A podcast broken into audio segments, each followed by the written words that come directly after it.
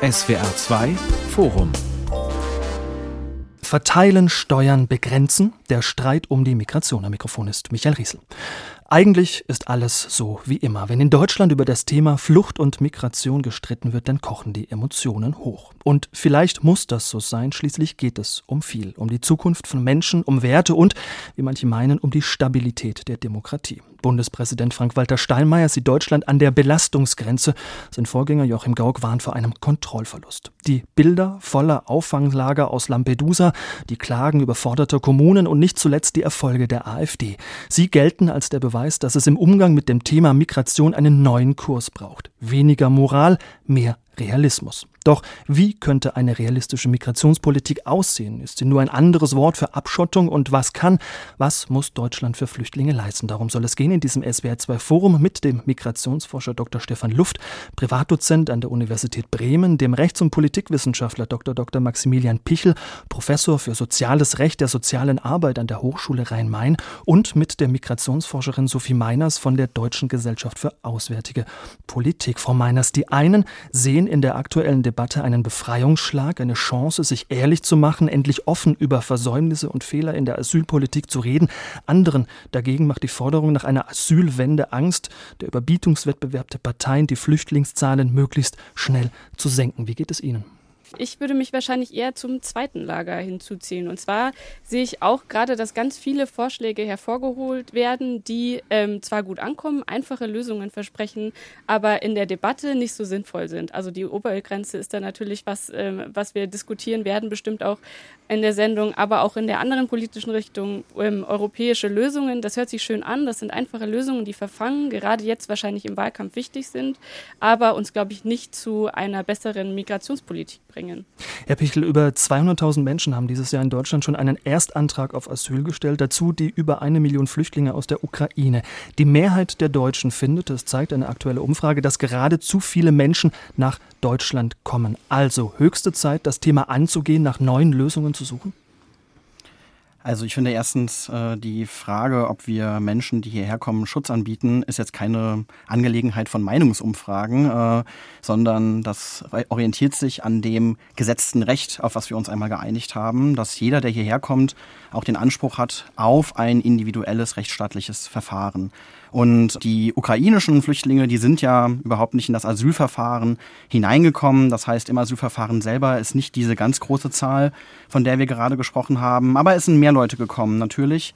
Trotzdem, glaube ich, sollten wir eher die Debatte darüber führen, wie können wir äh, dazu übergehen, dass den Menschen, die hierher kommen, auch die Standards geboten werden, die wir im Europarecht verankert haben, die in der Genfer Flüchtlingskonvention verankert sind und ähm, ja, die auch ein reiches Land wie Deutschland mit seinen Ressourcen bereitstellen kann. Mhm. CDU-Chef Friedrich Merz fordert von SPD und FDP einen Deutschlandpakt zur Migration, notfalls ohne die Grünen. Die gelten als Bremser, als Verhinderer von Verschärfungen. Aber auch da scheint sich der Wind zu drehen. Robert Habeck prophezeit seiner Partei moralisch schwierige Entscheidungen. Stehen die Grünen in der Migrationspolitik vor einer Zerreißprobe? Also wir bräuchten eigentlich eher einen Menschenrechtspakt, äh, denn wir sehen ja, dass in ganz Europa die Menschenrechte von Geflüchteten ähm, immer wieder systematisch gebrochen werden. Wenn Robert Habeck von moralisch schwierigen Entscheidungen spricht, dann möchte ich gerne wissen, was das eigentlich konkret bedeutet. Recht und Moral sind beispielsweise nicht das Gleiche. Ja, also die asylrechtlichen Vereinbarungen, die wir getroffen haben, das ist gesetztes Recht. Daran hat sich Politik auch mit zu orientieren. Und ich glaube, die Grünen, die täten gut daran, auch ihre Positionen, die sie im Wahlprogramm äh, dargelegt haben, aber auch in den Koalitionsverhandlungen teilweise mit durchgesetzt haben, wo es ja um einen Paradigmenwechsel ging in der Migrationspolitik, ähm, dass man dahin wieder zurückkehrt. Mhm. Herr Luft, Obergrenzen, das Stichwort ist schon gefallen, Sachleistungen statt Geld. Deutschland diskutiert über Verschärfungen in der Migrationspolitik. War so eine Debatte überfällig? Ich beobachte das jetzt knapp 30 Jahre es gibt diese Medienkonjunkturen, diese Zyklen. Da wird es immer wieder diskutiert. Es wird auch interessanterweise werden häufig die gleichen Begriffe genutzt. Es gibt keinen Königsweg, es gibt kein Zaubermittel. Man muss europäische Lösungen realisieren. All das kommt mir sehr bekannt vor. Nur der Punkt ist das Verhältnis von Demokratie und Migration. Wenn ein erheblicher Teil der Bevölkerung in Deutschland sagt, wir haben genug oder zu viel an ungesteuerter Migration, dann kann man sich natürlich auf den Standpunkt stellen und kann sagen, aber es gilt das Recht und das Recht ist gesetzt. Nun ist auch das Recht veränderbar.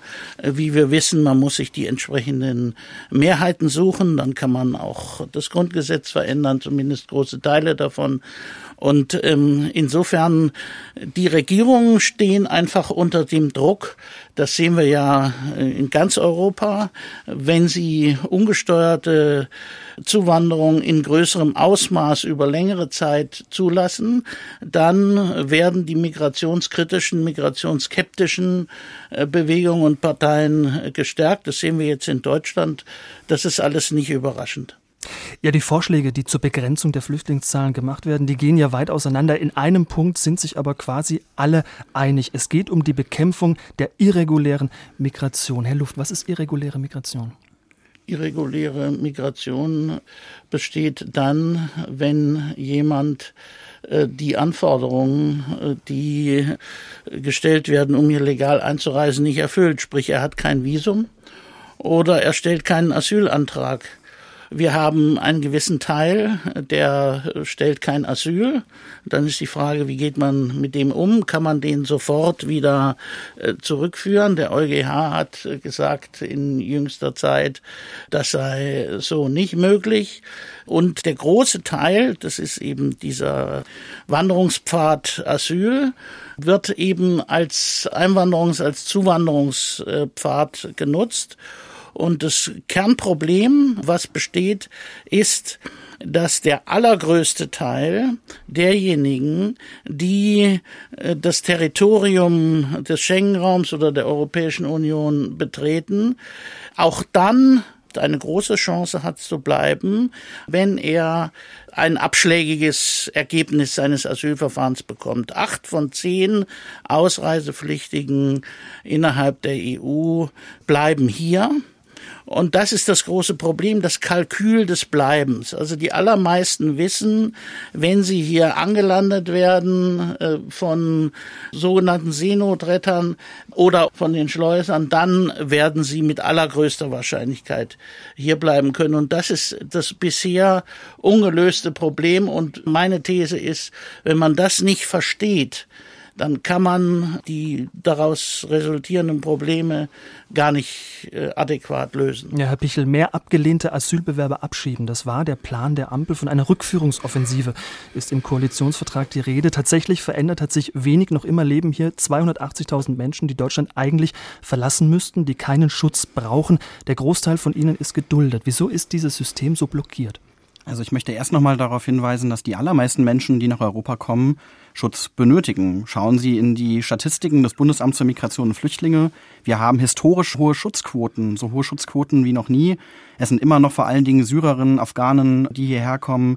Wir haben auch eskalative Konflikte in Afrika. Schauen Sie sich die Situation im Sudan an. Also da geht es jetzt nicht nur um Arbeitsmigration, wie das gerade suggeriert wurde, sondern um Menschen, die wirklich vor Terror und Verfolgung fliehen. Und äh, auch die Zahl, die Sie gerade genannt haben, mit den über 200.000 Personen, die ausreisepflichtig sind, die wird auch immer gerne in der Öffentlichkeit benutzt.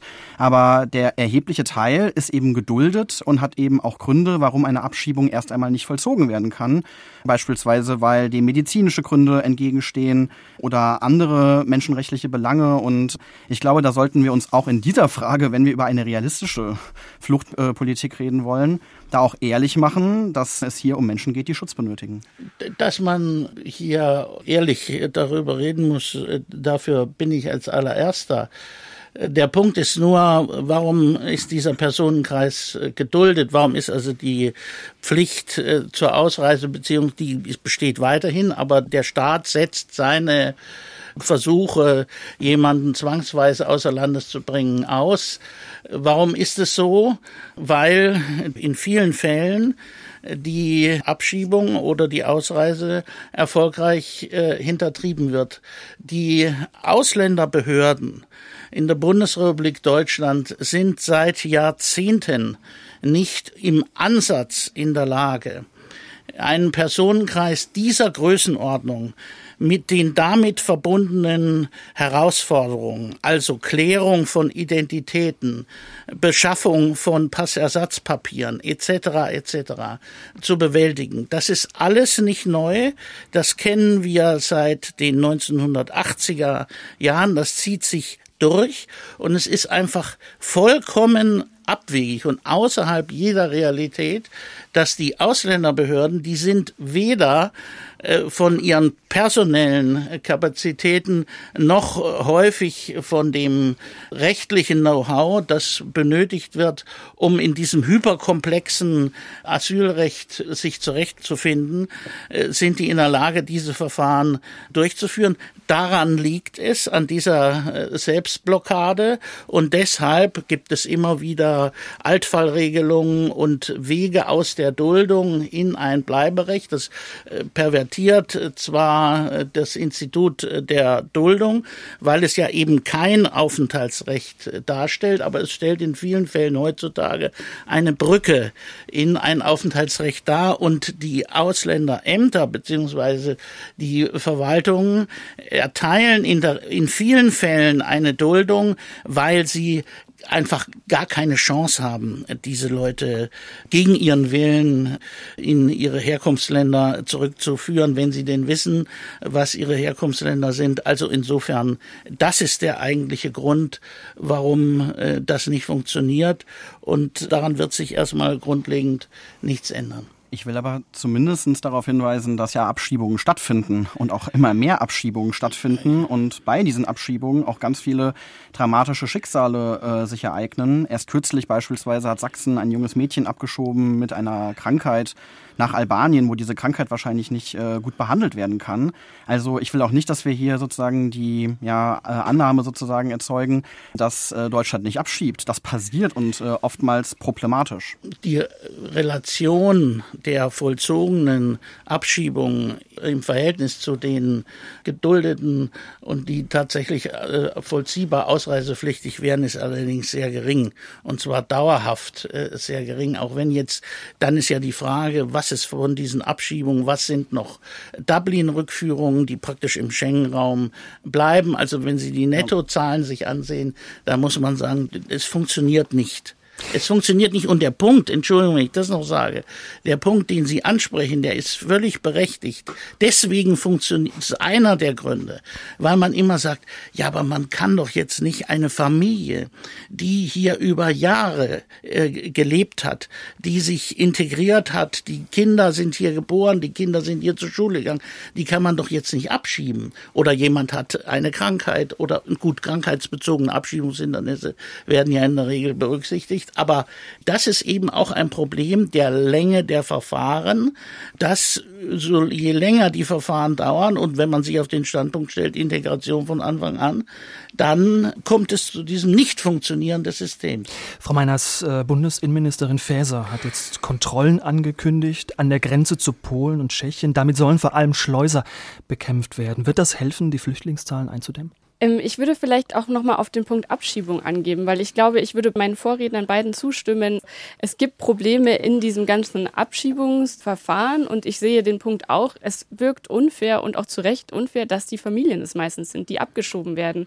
Ich hatte da auch im Nigeria letztes Jahr auf Feldforschung viele Gespräche und natürlich sind es die Familien, die eher abgeschoben werden würden, weil die auch gesagt haben, die alleinstehenden Männer, auch nigerianischen Männer, wenn da es an der Tür klopft und sie haben den Abschiebungsbescheid bekommen, die springen aus dem Fenster. Das können wir aber nicht machen mit unseren Familien. Wir können nicht einfach flüchten, weil wir eben in diesen Strukturen sind. Wir sind leichter auffindbar, weil unsere Kinder beschult sind, in der Kita sind und so weiter. Also da entsteht nochmal durch dieses fehlerhafte System so eine Unfairness, finde ich, im System. Und dann finde ich auch, wenn man darüber spricht, quasi, das ist unfair, das ist halt auch in gewisser Weise eben ein staatliches Problem und ich glaube, das hat Herr Luft auch so gemeint, aber ganz oft wird es ja so übertragen, das sind die, die Ausländer, die sich nicht abschieben lassen. Aber ganz oft sind es eben diese staatlichen Unzulänglichkeiten, die Deutschland hat, die Unterfinanzierung der Ausländerbehörden, weil eben weder personell noch finanziell investiert wird in diese Bereiche, wenn es nicht gerade hochkocht in den Medien, wenn wir nicht die Lampedusa-Bilder haben und wenn wir nicht Wahlkämpfe in Hessen und Bayern haben. Mhm. Trotzdem, das Stichwort Grenzkontrollen. Genau, zu den Grenzkontrollen. Innenministerin Faeser hatte ja lange gehadert mit den stationären Grenzkontrollen, hat sich für die Schleierfahndung ähm, stark gemacht. Die Wirkung von Grenzkontrollen ist immer ein bisschen schwierig vorherzusehen, aber selbst die Gewerkschaft der Polizei sagt, sie sehen die Erwartung, die an stationäre Grenzkontrollen gerade gebracht wird, sehen sie als nicht erfüllbar. Einfach dadurch, dass stationäre Grenzkontrollen vor allen Dingen für Schleuser sehr berechenbar sind. Es bricht sich relativ schnell rum, wo diese stationären Grenzkontrollen sind und dann werden andere Wege gefunden und im Übrigen dafür auch das Geschäft der Schlepper lukrativer. So je schwieriger eine Grenze zu überschreiten ist, desto mehr ist man auf Schlepper angewiesen, desto mehr sind diese Services wert, desto gefährlicher wird es, aber auch desto teurer wird es dann. Hm, Herr Luft, wenn die Bundesregierung jetzt auf stationäre Grenzkontrollen setzt, wohl wissend, dass sie das Problem der irregulären Migration dadurch nicht in den Griff bekommen kann, zeigt das, wie hilflos die Politik im Grunde ist? Das ist das eine. Es zeigt vor allem, dass sie Handlungsfähigkeit zeigen wollen. Ja, das ist ja in jedem Wahlkampf, vor jedem Wahlkampf so. Ich erinnere mich noch in den 1990er Jahren, als Gerhard Schröder in den Schuhen äh, stand, um äh, Kanzlerkandidat der SPD zu werden. Da hat er in der Bildzeitung eine Schlagzeile initiiert, kriminelle Ausländer raus, aber schnell. Und ich habe mir dann erlaubt, in der Frankfurter Allgemeinen einen Artikel zu schreiben, warum es im Grunde genommen andersrum ist. Je krimineller einer ist, desto größer ist seine Chance, hier zu bleiben. Das habe ich im Beispiel von, von PKK und anderen der kurdischen Extremisten damals äh, dargelegt. Und insofern, es wird einfach demonstriert, ja, wir machen was, unabhängig davon, äh, was das bewirkt man muss sich einfach drüber im Klaren sein.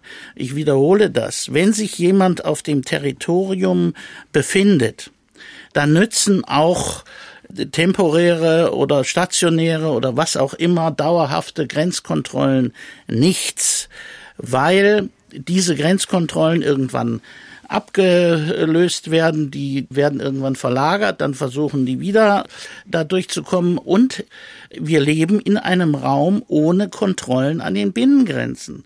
Darüber muss man sich im Klaren sein. Das heißt, diese sogenannte Sekundärwanderung, also jemand betritt die EU über das Erstasylland und beantragt da aber kein Asyl oder beantragt Asyl und wandert trotzdem weiter, das lässt sich in einem Raum ohne Kontrollen an den Binnengrenzen nicht verhindern. Und der Versuch des Dublin-Systems zu sagen, ja, wir haben diese Sekundärmigration, aber wir äh, konterkarieren das durch ähm, den Beschluss, die wieder zurückzuführen in das Land des First Entry, des ersten Betretens, das ist ja, funktioniert ja auch nicht.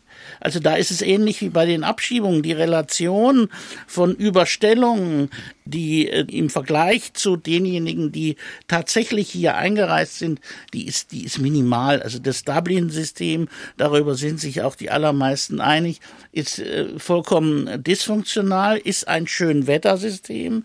Das funktioniert nur bei geringen Zahlen und äh, bei größer werdenden Zahlen, die wir jetzt äh, seit vielen Jahren äh, zu verzeichnen haben, kollabiert es ähm, nahezu vollständig. Einige Länder sind komplett rausgenommen worden, wie Griechenland vor einigen Jahren. Inzwischen ist es wieder drin, aber es funktioniert nicht. Und deshalb muss man sagen, das ist ein Arbeiten an den Symptomen. Hm. Ein anderer Politiker, Herr Pichel, der Wahlkampf macht, das ist Bayerns Ministerpräsident Söder. Von dem kommt die Forderung nach einer Integrationsgrenze. Bei Horst Seehofer hieß das mal Obergrenze. Auch damals schon ein Reizwort. Ist es legitim, wenn ein Land wie Deutschland sich die Frage stellt, wie viele Menschen es aufnehmen möchte? Also ein Satz noch kurz zu den Binnengrenzkontrollen. Der Europäische Gerichtshof hat auch erst letzte Woche, da ging es um die Binnengrenzkontrollen zu Frankreich, entschieden, dass man Menschen nicht einfach unmittelbar an diesen Schengener Grenzen abschieben und zurückweisen darf, ja. sondern sie brauchen auch genau. ein Verfahren. Ja. Also das heißt, äh, ich weiß gar nicht, was die Wirksamkeit dieser Grenzkontrollen sein soll, außer dass sie den Warenverkehr innerhalb Europas behindern und damit einen wirtschaftlichen Schaden produzieren. Zu dieser ja wieder mal aus der Mottenkiste hervorgeholten Integrations- und Obergrenze. Also ich glaube, diese Obergrenzendebatte sollten wir relativ schnell beenden. Das hat auch meine Kollegin Nora Markert äh, von der Universität Münster diese Woche nochmal nachgezeichnet.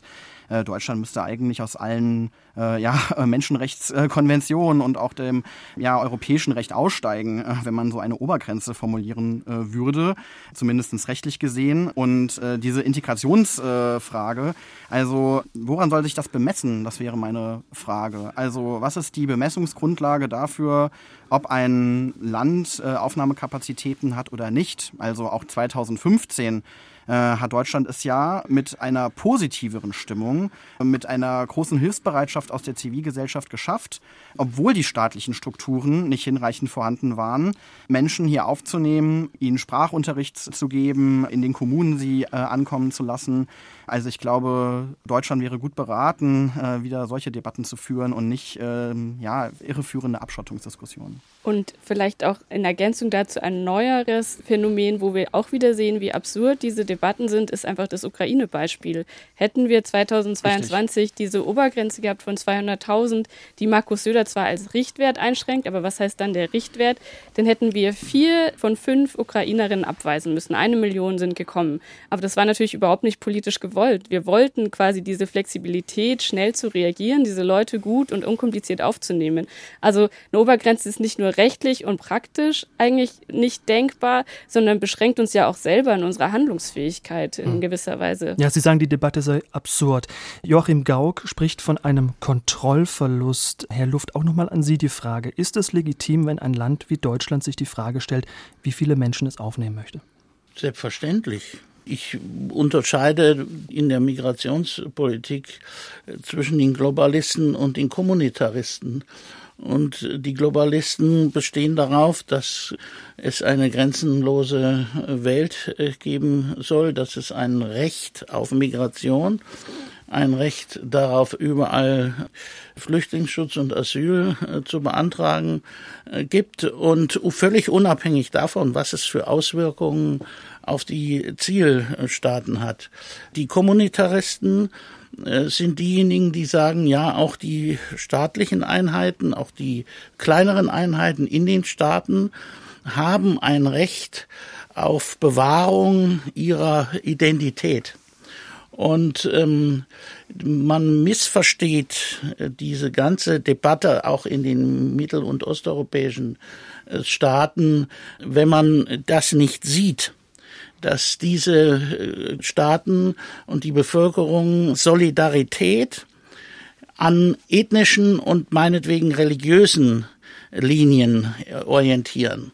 Und äh, deswegen ist auch diese Behauptung von Herrn Habeck, man müsste weniger Moral und mehr Realismus einziehen lassen, die halte ich so für nicht haltbar. Auch die aufnehmende Bevölkerung hat Rechte.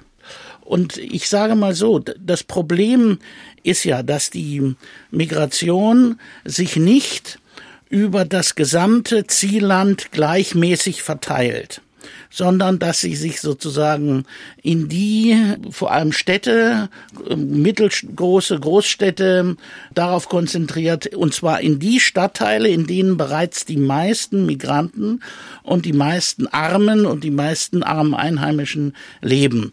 Und diese Konzentration, diese, diese äh, Fokussierung auf diese Stadtviertel, die erfolgt ja nicht, weil die Fluchtmigranten, die gekommen sind, das da so schön finden, sondern weil es dort preiswerten Wohnraum gibt und weil viel über Netzwerke läuft und da schon Landsleute sind, die sagen, hier kann man unterkommen, hier kann man zunächst mal Platz finden, um dann vielleicht sich anders wohin zu orientieren. Das heißt, die Folgen dieser Migration haben die einzelnen sozialen Gruppen im Zielland in ganz unterschiedlicher Weise zu tragen. Also es gibt äh, Stadtteile in Bremen, da fällt es überhaupt nicht auf. Ja, aber ich wohne zum Beispiel in einem Stadtteil, weil ich auch sehr viel Wohnraum habe, eine große Familie, habe sehr viel Wohnraum gebraucht. Ich wohne in einem Stadtteil, wo praktisch bei den über 70-Jährigen gibt's noch einen Anteil an nicht zugewanderten. Aber bei denen darunter ist im Grunde genommen der Anteil bei 20, 30 Prozent. Der Rest hat eindeutigen Migrationshintergrund und das nimmt auch immer stärker zu. Und die Leute werden dann Fremde in ihrem eigenen Land. Ja, Herr Luft, wenn ich mal nachfragen darf, wie meinen Sie das denn? Also die Worte Globalisten, Identität, Fremd im eigenen Land, das sind dann eher Worte, die ich von Viktor Orban irgendwie. Nein, aber die zum Beispiel auch Volker Bouffier in den Mund, den Ex-Ministerpräsident von Hessen, der sagt, es kommen zu viele Menschen zu uns und das schürt Ängste. Es gibt einen Punkt, an dem das kippt. Dann nämlich, wenn die Menschen das Gefühl haben, fremd im eigenen Land zu sein. Das sagt Volker Bouffier, Ex-Ministerpräsident von ja. Hessen und formuliert damit nochmal eine andere Art also. der Belastungsgrenze. Da geht es dann weniger um Kita-Plätze, um Sprachkurse, sondern um Kultur und um Identität. Können Sie, Herr Pichel, dieses Bedrohungsgefühl nachvollziehen?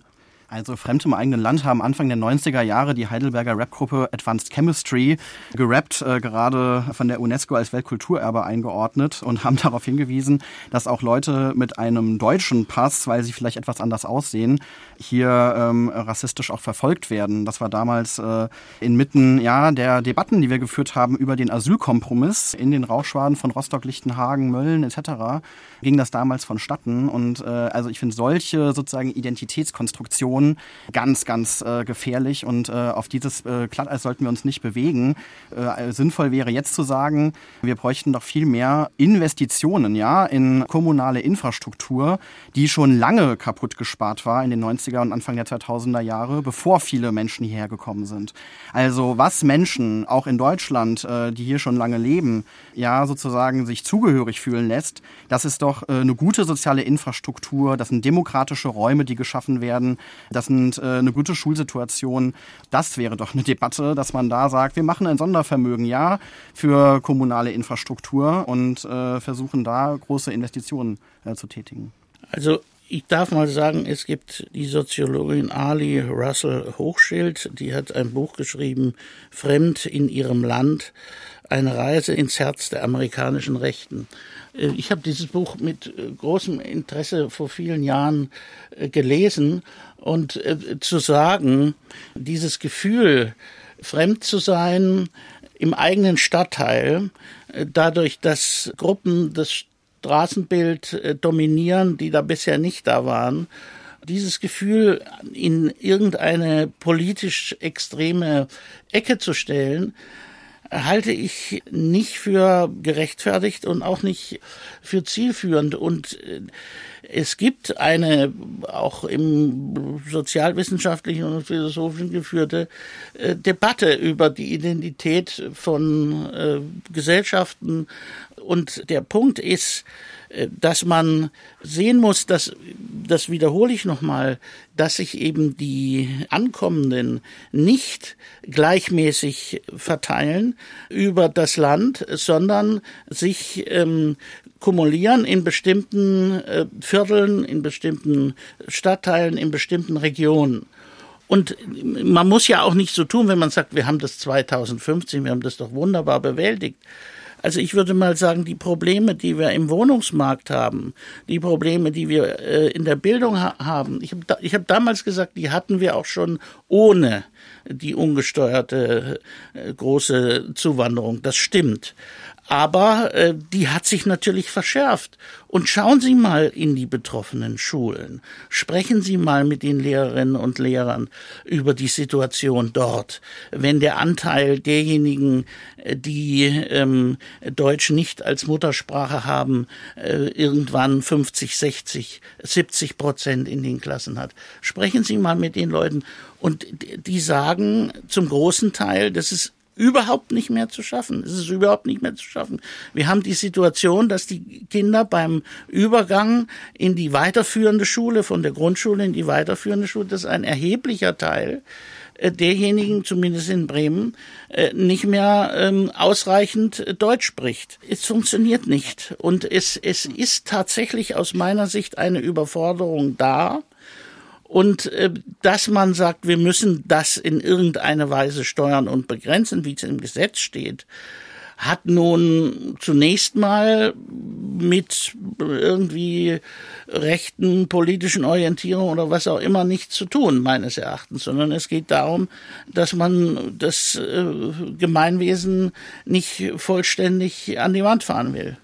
Also ich glaube, das Problem wenn man sich überfremdet fühlt und Sie meinten gerade die sprachlichen Differenzen, die dann auch in Klassen sind, in Schulen, das sind wieder Investitionen ins Sozialsystem. Also wenn ich quasi Communities habe, wo einfach die Menschen gezwungen sind hinzuziehen, weil es billiger ist, dann sind wir ganz schnell bei ähm, einem anständigen Mietenpreis, bei einer Mietpreisbremse, dass die Menschen eben nicht gezwungen sind, in die allerbilligsten, ganz oft, äh, ich sitze jetzt hier gerade in München, in Bahnhofsnähe zu ziehen. Und hier hat man ja wirklich das Gefühl, dass nicht viel Deutsch gesprochen wird, eben weil es nicht die Möglichkeit gibt, in anderen Teilen dieser sehr, sehr teuren Stadt sich das zu leisten und auch dann nächster Punkt in den Schulen, in diesen, ich bin selber auf eine Schule gegangen, ähm, wo, wo wir quasi die, die meisten meiner Mitschüler einen Migrationshintergrund haben.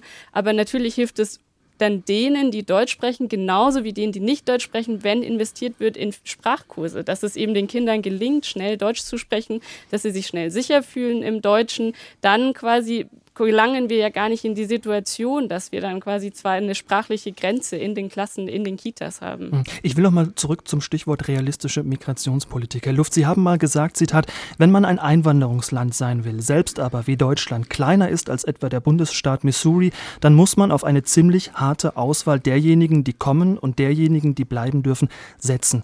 Zitat Ende. Was verstehen Sie unter einer harten Auswahl?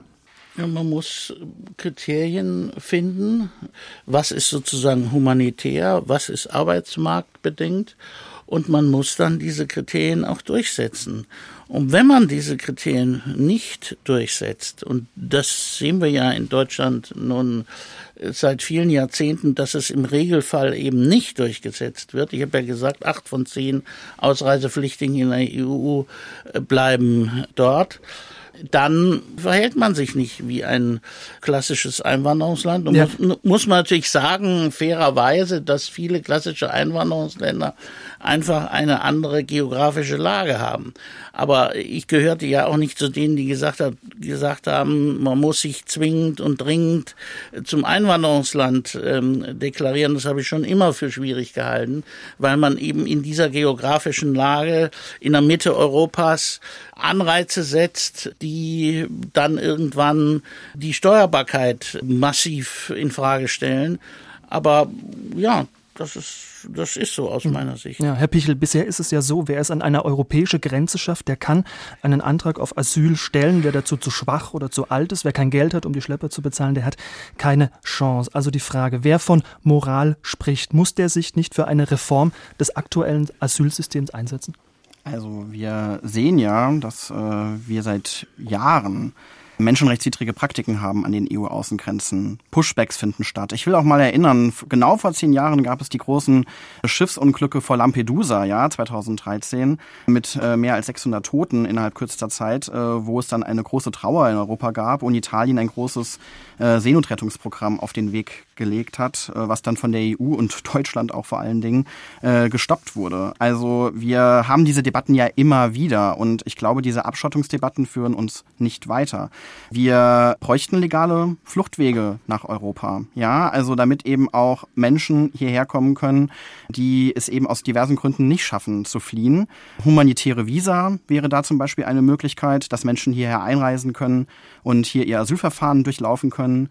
Für Menschen, die arbeiten wollen in Europa, äh, gibt es natürlich auch die Möglichkeit sogenannter zirkulärer Mehrfachvisa.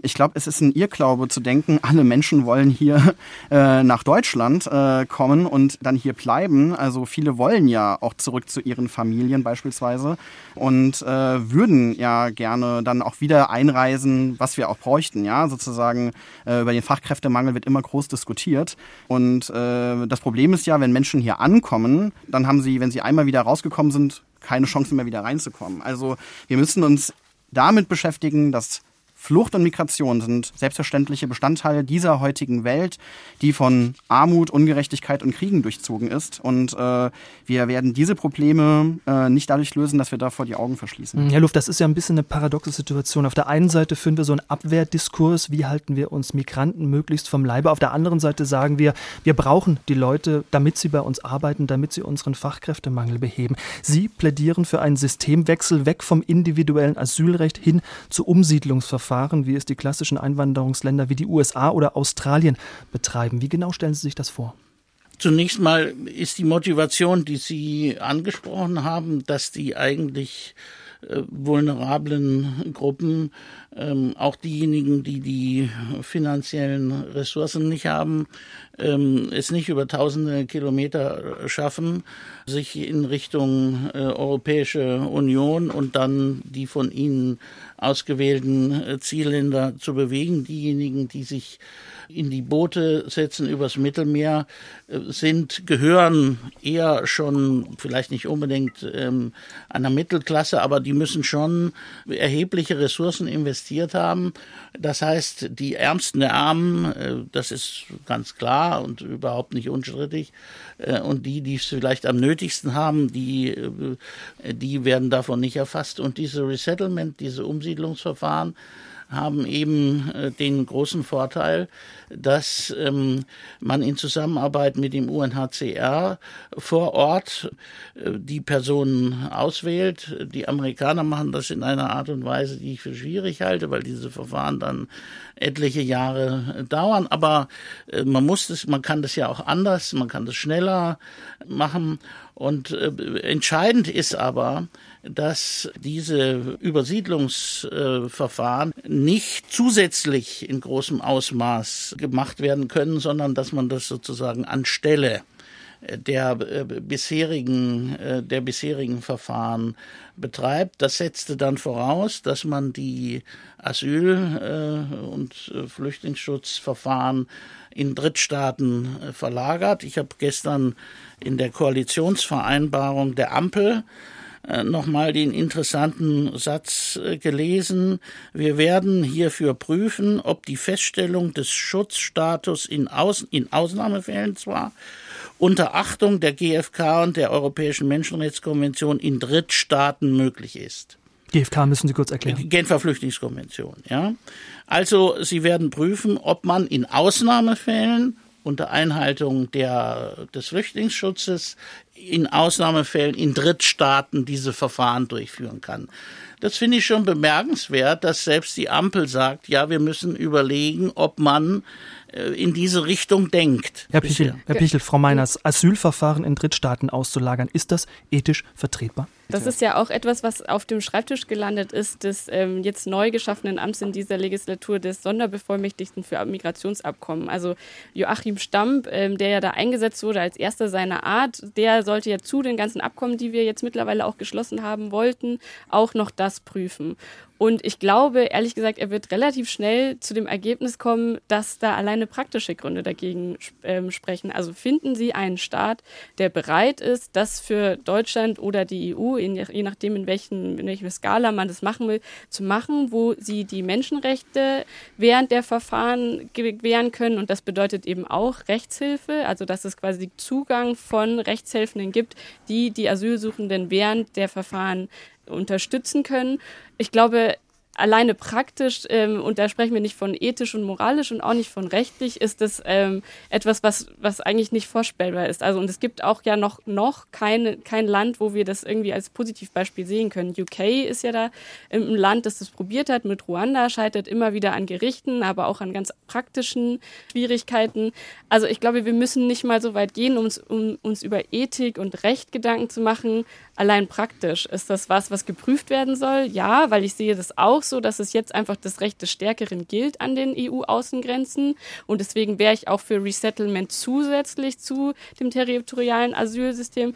Aber ich sehe die Praxis hier überhaupt nicht gegeben. Hm, Herr Pichel, das Kalkül dahinter ist ja, wenn Asylbewerber wissen, dass ihr Asylverfahren in einem anderen Land außerhalb Westeuropas behandelt wird, dann nimmt der Anreiz, sich auf den Weg nach Westeuropa zu machen, stark ab. Ja, aber Dänemark hat das schon in den 1980er Jahren gefordert. Das haben auch schon mal Tony Blair und Otto Schilly äh, gefordert in Papieren. Es hat nie funktioniert aus den genannten praktischen Gründen, weil es eben zu Recht eben kein Land gibt, was sagt, hier, äh, wir übernehmen jetzt die äh, gesamte Verantwortung für den Flüchtlingsschutz. Und deswegen finde ich diese Debatte sowas von irreführend, weil sie davon ablenkt, dass man sich darüber Gedanken machen müsste, wie übernimmt man selber Verantwortung.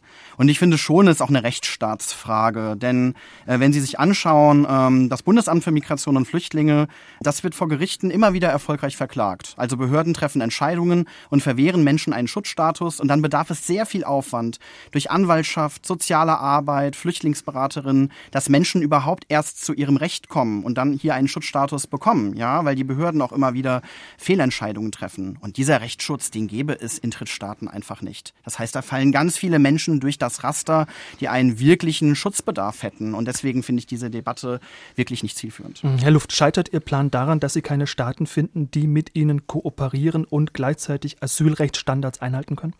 Ich glaube, dass es nicht im Sinne des Bohrens Bretter nachhaltig äh, versucht worden ist.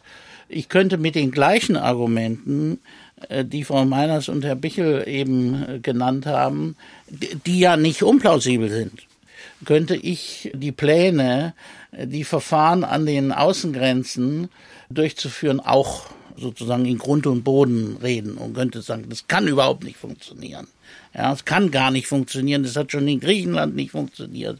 Und da stimme ich Ihnen noch zu. Es kann, ja gut, ja gut, aber das heißt doch dann in der Konsequenz, es ändert sich nichts. Es ändert sich nichts, es bleibt so, wie es ist.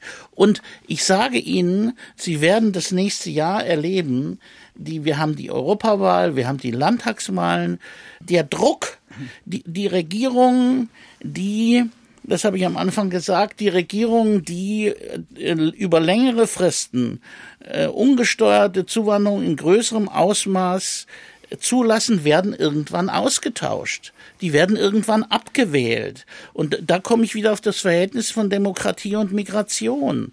Ja, also was sollen denn die Regierungen machen? Und wenn wir verhindern wollen, dass radikale äh, Lösungen realisiert und erstmal diskutiert werden, dann muss man jetzt alles daran setzen.